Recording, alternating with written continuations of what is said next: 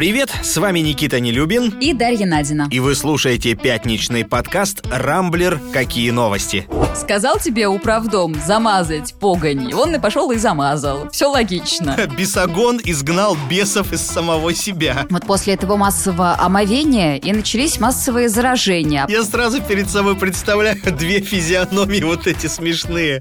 Здесь мы не просто обсуждаем главные события недели, но и пытаемся разобраться, как они влияют непосредственно на нас вами и нашу жизнь. А помогают нам в этом эксперты и пользователи Рамблера. Всю неделю мы следили за новостями и отобрали для вас самые интересные.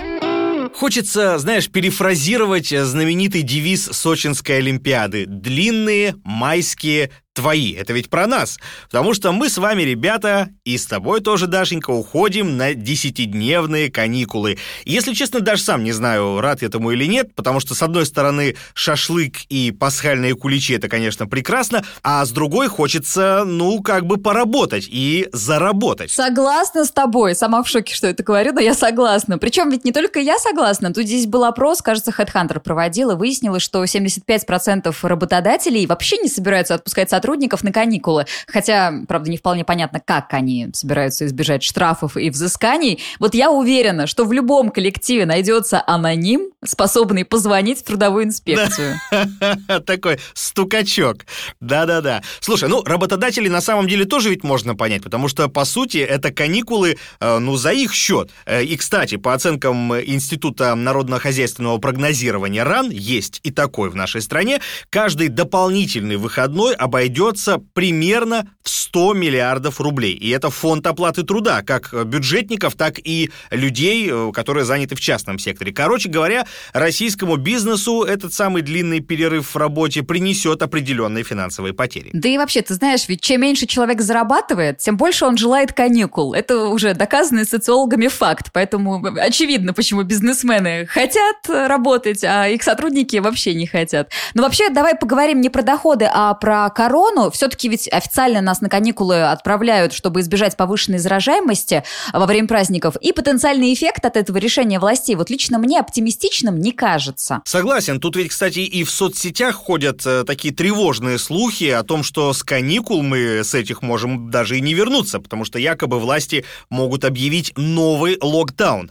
У Дмитрия Пескова, когда об этом спросили, э, что он думает по этому поводу, сказал, что не знает, есть ли у властей такие планы. Вот как хотите, так и понимаете, что, что это может означать. Блумберг на этой неделе писал, что Россию накрывает третья волна коронавируса. Власти это отрицают, но в то же время вот в четверг, например, в Москве был побит рекорд последних месяцев. Больше трех тысяч новых пациентов за сутки. Плюс э, в популяции появился новый штамм ковида, индийский. Говорят, что он устойчив к вакцинам и распространяется быстрее положенного. До России, слава богу, еще не дошел, по официальным данным. Но учитывая тот факт, что авиасообщение с этой страной у нас открыто, можно сказать, ну, ждем со дня на день. Знаешь, мне еще, кстати, очень понравилось э, такое трогательное высказывание какого-то там дядьки из Роспотребнадзора. Он сказал, что у нас не третья волна, а плавный подъемчик. Слово-то какое, слово какое. Это, знаешь, в коллекцию к хлопкам, подтоплениям и прочим таким вот этим смягчениям, которые так любят наши СМИ государственные. Слушай, ну, шутки шутками, а в самой Индии, где, собственно, сейчас и свирепствует новый вариант вируса, на самом деле чудовищная ситуация, потому что каждый день там выявляют по 350 тысяч новых заболевших. Этому на самом деле большое количество причин. Во-первых, там живет полтора миллиарда человек. Во-вторых, э, все они находятся в страшной антисанитарии. Там грязь и нечистоты чуть ли не по улицам э, плывут.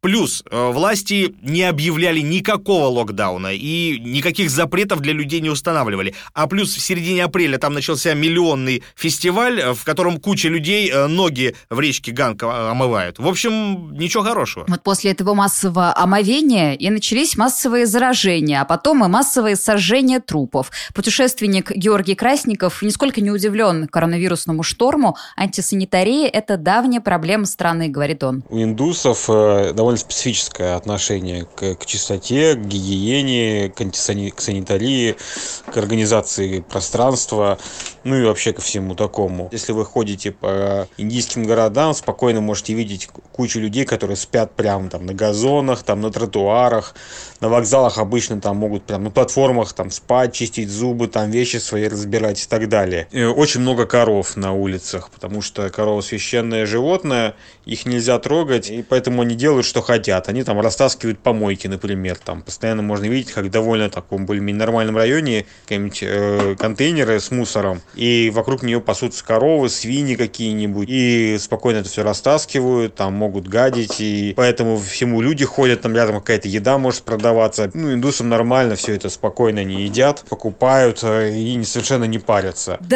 уж, живописно там. Вообще любопытный факт, что именно из Индии в Советский Союз в 59 году была привезена оспа. Началось все с художника Алексея Кокорейкина, который был в Индии в двухнедельной командировке. Там он катался по стране, значит, присутствовал на церемонии сожжения брамина, общался с местными босиками, вернулся в Москву с подарками для жены и любовницы, ну и с оспой в анамнезе. Я слышал эту историю, очень крутая. Там, на самом деле, очень серьезные были последствия, потому что, когда он вернулся в Советский Союз, он успел понавстречаться с кучей людей, а многим э, вещи еще из поездки передал э, в какие-то там комиссионные магазины, плюс подарки, сувениры. Милиция, кстати, все эти вещи нашла, покупатели отправили на карантин, вещи сожгли.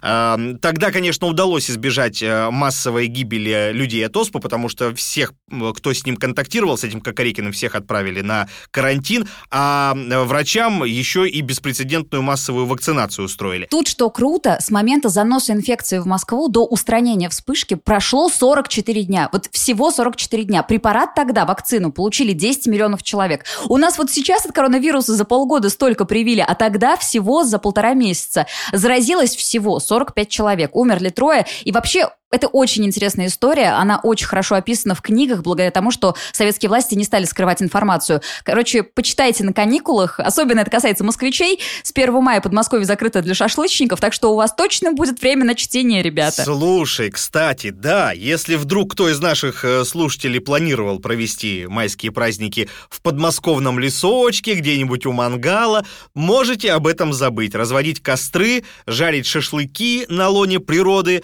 в предстоящие длинные выходные власти Московской области запретили. Если же все-таки соберетесь, то сразу захватите с собой 2, а лучше 4 тысячи рублей. Это будет штраф за нарушение запрета. Хотя вообще говорят, что погода в первые дни мая будет достаточно паршивая, по крайней мере, в столичном регионе. Так что, ну, шибко вы не расстраивайтесь. Да, это такая, знаешь, подстава от природы, потому что погода улучшится только после завершения майских праздников. Там буквально вот 11 числа солнышко, птички запоют плюс 25, 5, а до 11 дожди, ветра и вот вся вот эта вот наша неприглядная, значит, морось, которая бывает э, весной. Меня, с другой стороны, все-таки беспокоит э, коронавирусная статистика, о которой ты уже сегодня говорила. Э, по данным на четверг по всей стране было выявлено почти 9 тысяч 300 новых случаев, из них около трети в Москве. Такого действительно не было уже очень давно, по-моему, с конца января. В Роспотребнадзоре вчера тоже заявили, что эпидемиологическая обстановка в Москве достаточно напряженная. Плюс сейчас ведь пойдут пасхальные богослужения с массовым, знаешь, этим целованием иконы и прочими делами. Потом парады победы. К осени тоже в Роспотребнадзоре не исключают возможное осложнение ситуации. Короче, как-то все это тревожненько. Неделю назад мы рассказывали о дипломатическом конфликте между Москвой и Прагой. Казалось бы, страсти вот-вот должны улечься и конфронтация пойдет на убыль. Но на самом деле все оказалось немного иначе. К Чехии на этой неделе присоединились другие страны, наши давние такие заклятые друзья, Прибалтика, Польша и еще Словакия. Все эти государства выслали наших дипломатов в знак солидарности с Прагой. Москва молчать не стала и объявила об ответных зеркальных мерах примерах, но дальше интереснее. В среду уже Болгария обвинила Россию в организации взрывов на своей территории. Имена Петрова и Баширова не упоминали, но вот что-то подсказывает, что замешаны в этих якобы имевших место взрывах могут быть именно они, любители солсберецких шпилей. Я сразу перед собой представляю две физиономии вот эти смешные. Это тебе смешно, там ребятам вообще не весело, я думаю. Их подозревают во всем просто. Где они сейчас? Вот больше всего в жизни я хотел бы знать ответ на этот вопрос. Итак, что говорит э, София? Возвращаемся все-таки в Болгарию. Короче, с 2011 по 2020 годы там произошло 4 взрыва на складах с оружием. Были уничтожены боеприпасы, которые готовились к поставке в Грузию и на Украину для войны, сами знаете с кем. Принадлежало все это добро бизнесмену Емельяну Гебреву. Его же имя, кстати, упоминалось в связи со взрывом в Чехии. А еще русские его якобы хотели отравить, угадайте чем, новичком в 2015 году. Короче, этот самый Гебрев, ну такая легендарная личность. В Москве претензии Болгарии многих удивили. Возникли логичные вопросы. Во-первых, чего вы молчали 6 лет и почему ни слова не говорили о подозреваемых русских раньше? Сергей Лавров даже пошутил что-то в духе «хорошо, что эргерцога Фердинанда пока не мы убили». И вот, хотя я не поклонница юмора главы нашего МИДа, но на этот раз вот правда, ну хочется согласиться. Чё молчали-то? Что это вообще за претензии странные. Тут же еще и Европарламент начал, что называется, взвинчивать ситуацию своими нападками. А вчера буквально он принял официальную резолюцию, в которой призвал отключить Россию от межбанковской системы SWIFT. Господи, сколько лет нам уже этим угрожают. А еще, по сути, остановить прокладку многострадального газопровода «Северный поток-2». И хотя резолюции Европарламента на самом деле юридической силы не имеют, когда речь идет о бизнесе, выглядит это все равно ну, как-то некрасиво. Россию европейские депутаты обвиняют в эскалации конфликта с Украиной. Хотя о какой эскалации речь идет не особо понятно. Вроде мы все войска-то уже э, отозвали от границ. Более того, настроены на диалог. Вот и Путин с Зеленским надумал повстречаться. Правда, даты и место переговоров еще не определены, но все же. Слушай, ну, на диалог мы, может, и настроены, но Давайте будем честны до конца. Войска к украинским границам месяц назад мы все-таки стягивали. Пусть ну так там обратно же отозвали, в смысле? Потом отозвали, ну да. Пусть под предлогом учений, но Западу и этого хватило. Что касается президента Украины, он же тоже сначала звал Путина на Донбасс, потом размечтался о кущах небесных и вообще Ватикан предложил, мол, диалоги о мире где еще вести, если не там. Причем с папой он перед этим даже не договорился, и его помощников своим публичным заявлением, мягко скажем, огорошил. Ну, одно слово – артист, артист, артист. Еще одна важная встреча у Путина может состояться летом с Джо Байденом, но там тоже определенности нет. И вообще у американского президента сейчас куча внутренних проблем. Он собрался поднять налоги для богатых, чтобы помочь бедным. И вот этот вот Робин Гудовский порыв не оценили ни республиканцы, ни демократы. Как бы до лета и до потенциальной встречи с Путиным дедушку вообще не порвали на британский флаг. Свои же. Ну, тогда уж, знаешь, на американские, на полоски со звездочкой. Вроде того. Вообще, лично мне все эти переговоры кажутся, знаешь, таким обычным э, сотрясанием воздуха. Ну, хорошо, встретятся они, ну, обсудят. Но в итоге-то каждый все равно останется при своем. Ведь понятно, что Путин на любые обвинения будет говорить, что мы тут ни при чем. И потом, ну, сколько лет уже собираются все эти контактные группы бесконечные, и что толку? Как стреляли на Донбассе, так и стреляют. Понятно, что конфликт надо в любом случае как-то утрясать. Проблема в том, на мой взгляд, что наш президент очень не любит идти на компромиссы, а без них сложившуюся ситуацию с мертвой точки, ну, вряд ли удастся сдвинуть. Thank you.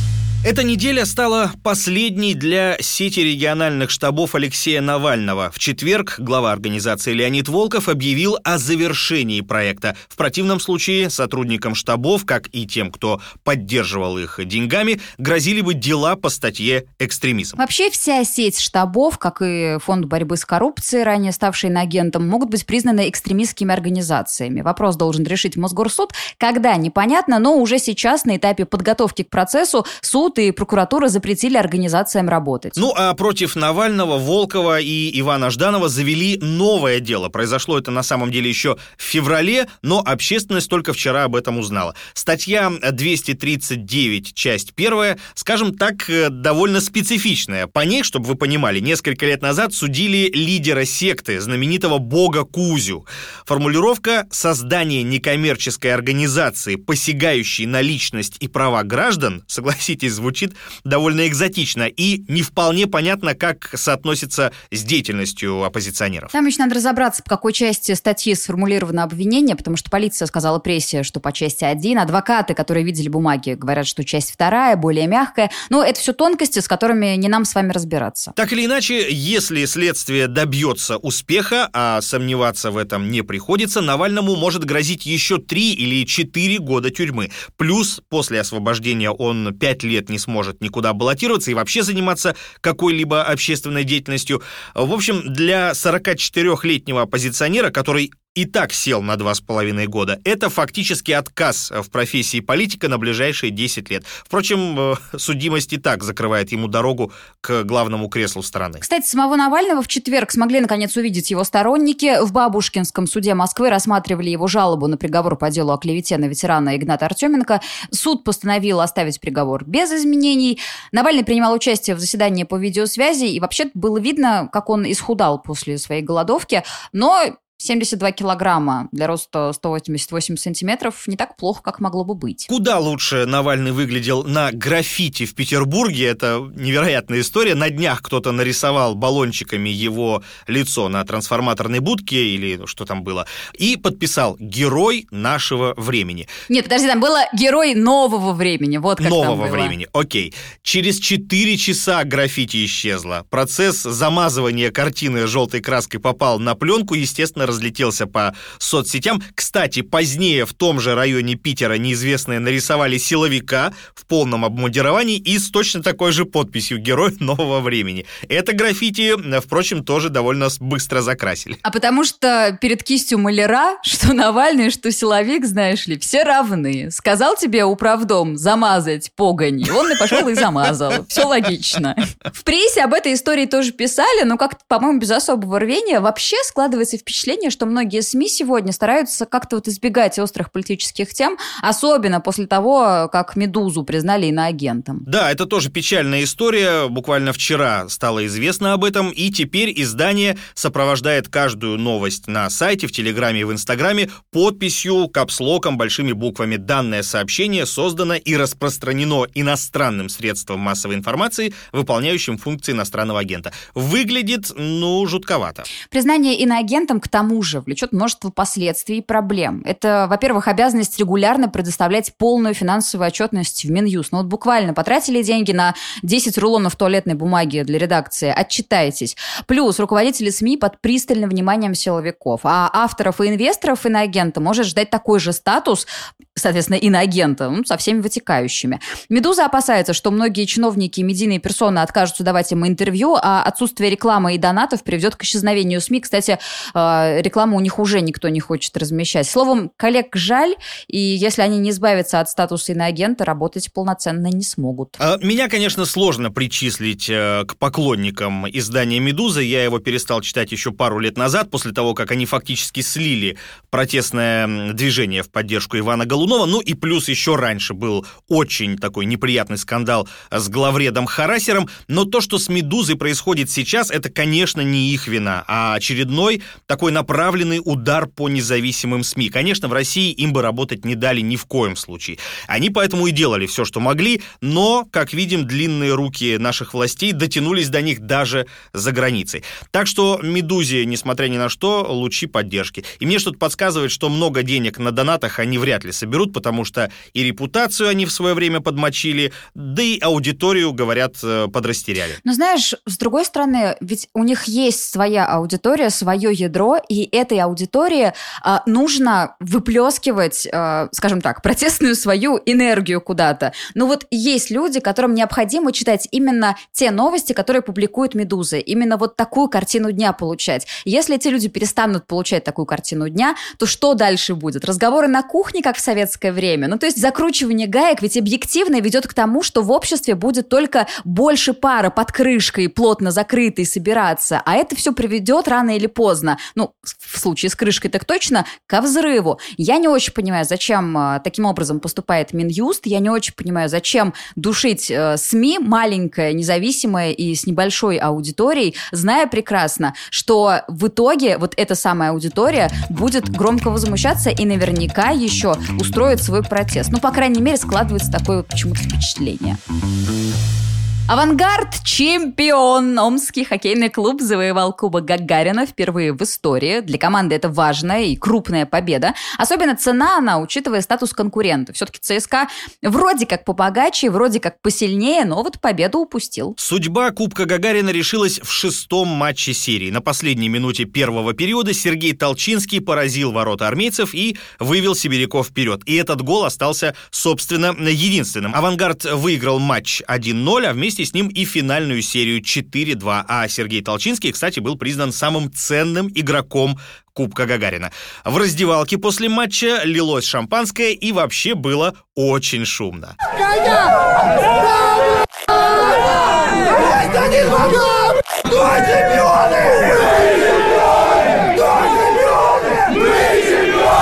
Любопытно, что «Авангард» официально представляет Омск, но своей арены у них нет. И с 2018 года домашние матчи они проводят в подмосковной Балашихе из-за реконструкции арены в Омске.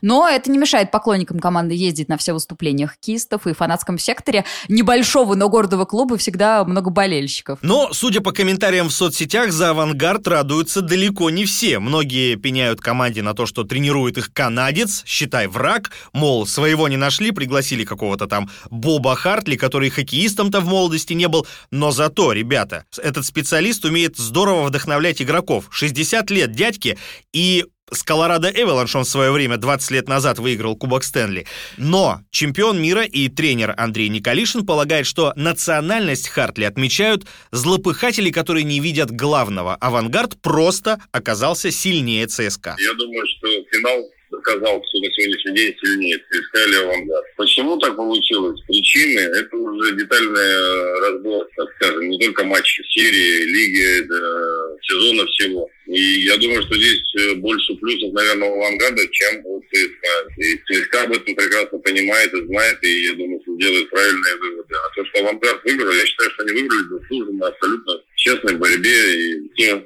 злопыхатели, которые говорят, что американский тренер, там, еще что-то там.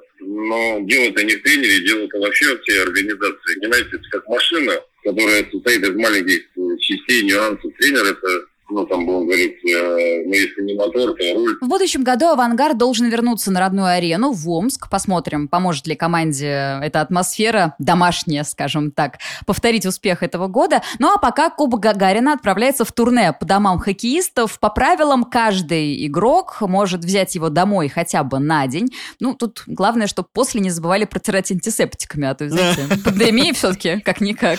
Золотые, золотые твои слова. Слушай, ну, даже не знаю, что тут обсуждать, остается только порадоваться и за хоккеистов, и за простых амичей, которые, думаю, будут еще не один и даже не два дня все это дело отмечать. Кстати, вчера губернатор Омской области Александр Бурков на радостях пообещал, что одна из улиц Омска э, будет даже переименована в честь авангарда. В общем, действительно молодцы, что тут еще скажешь.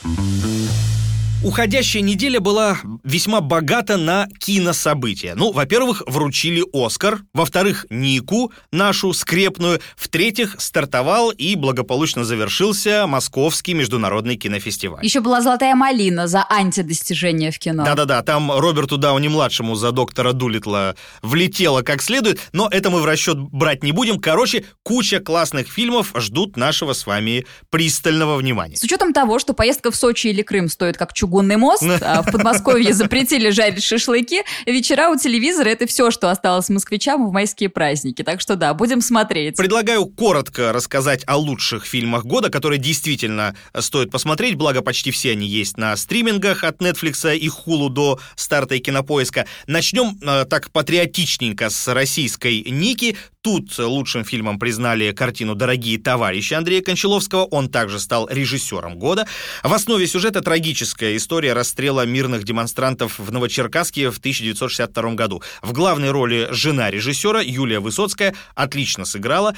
Кстати, этот фильм претендовал даже на включение в шорт-лист Оскара, но по понятным причинам туда не попал. Зато получил специальный приз жюри Венецианского кинофестиваля. Приз за лучшую мужскую роль получил Александр Паль медаль в фильме «Глубже». Точнее, он мог бы получить, если бы накануне вручения не подрался с хоккеистом Кевином Антиповым. Да, да, да. В общем, да, да. артист задержан. Вообще, драться с пьяными хоккеистами, которые писают на вашу машину, выйдя вечером из бара, вот я никому не советую. Потому что они могут настучать. И не по голове, а в милицию, собственно, как и поступил Кевин. А вот фильм «Глубже» я всем рекомендую. Мне очень понравился. Там в центре сюжета выдающийся молодой режиссер, который не может добиться успеха, зато становится суперзвездой после того, как начинает снимать глубокое русское порно. В общем, фильм на самом деле не похабный и злободневный даже. Так, ну от наших баранов перейдем к американским. Про Оскар э, поговорим. В этом году церемонию режиссировал Стивен Содерберг, тот самый, который снял «11 друзей Оушена» и настоящий хит прошлого года «Заражение» э, с Кейт Уинслет в главной роли. Да, причем фильму-то 10 лет, а хитом он в пандемию стал. Это очень смешное. Да,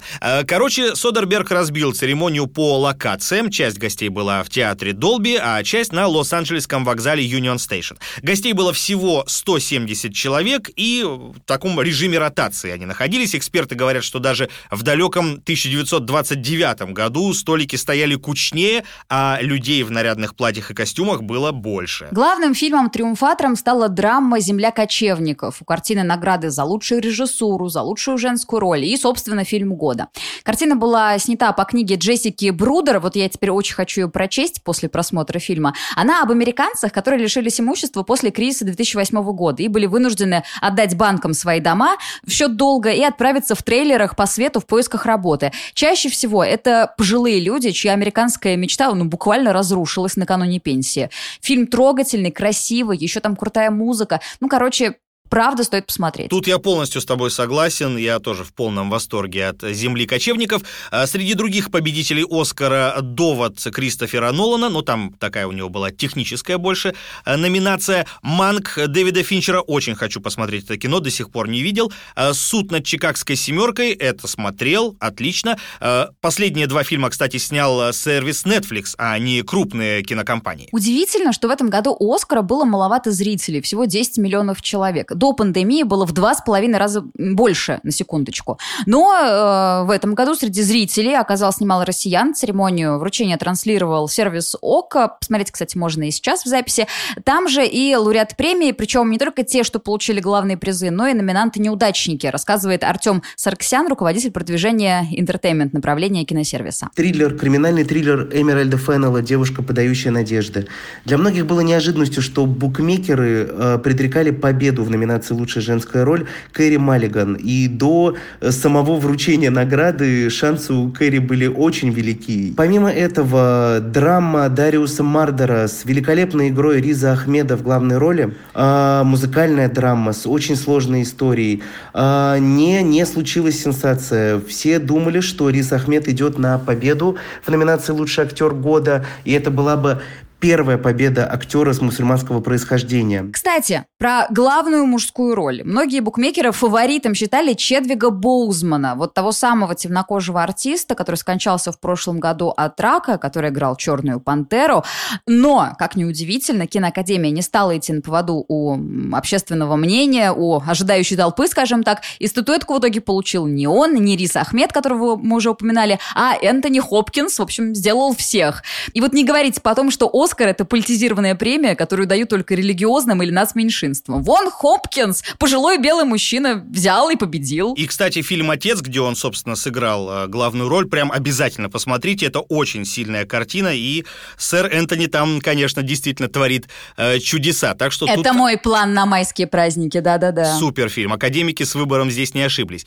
Ну, а потом, вот ты говоришь, что э, не, не надо говорить, что премия «Оскар» политизирована, а как же не говорить, если она давно уже таковой стала. Вообще за последние 10 лет что «Оскар», что «Золотой глобус», на мой э, субъективный взгляд, очень сильно политизировались. И э, влияние всех вот этих МИТУ, Black Lives Matter и же с ними, оно, безусловно, очень отразилось на решениях жюри, которые начали выбирать фильмы не по их качеству, а по расовым, гендерным и каким еще угодно признакам. По крайней мере, у меня такое складывается впечатление. То есть само кино, как искусство, отошло, ну, на второй план. И, как мне кажется, это э, сами премии довольно сильно дискредитируют. Может быть и так, но в конечном итоге история расставит все точки над «и». Вот сейчас я спрошу тебя, а, какой фильм получил Оскар в 2018 или там в 2019? Ты точно не вспомнишь. Ну почему не вспомню? Подожди, в 19-м... А, в 20-м «Паразиты» были, точно помню. Ну, да, а до «Паразитов» кто был? А?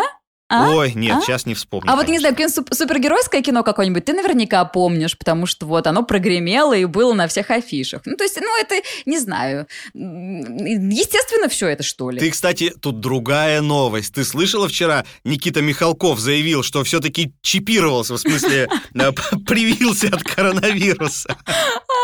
А ведь еще недавно усач наш утверждал, что под этим соусом Билл Гейтс планирует установить власть над всей планетой и никчемными людишками. Короче, Бесогон изгнал бесов из самого себя. Мне в той истории больше всего нравилось то, что патент Билла Гейтса, значит, на это чипирование был подан под цифрами 666. Это отдельно упомянул Михалков, мол, смотрите, число станы. Господи, как смешно. Вот знаешь что? Еще один мой план на майские праздники. Присмотреть какой-нибудь хороший фильм Михалкова. Очень я люблю его «Рабу любви». Давно не смотрел, надо бы глянуть. Вот Опять вечеров, а свой среди чужих, а неоконченная пьеса для механического пианино. Вот мы с тобой на 1, 2, 3, 4 мая уже составили план. Осталось с остальными днями разобраться.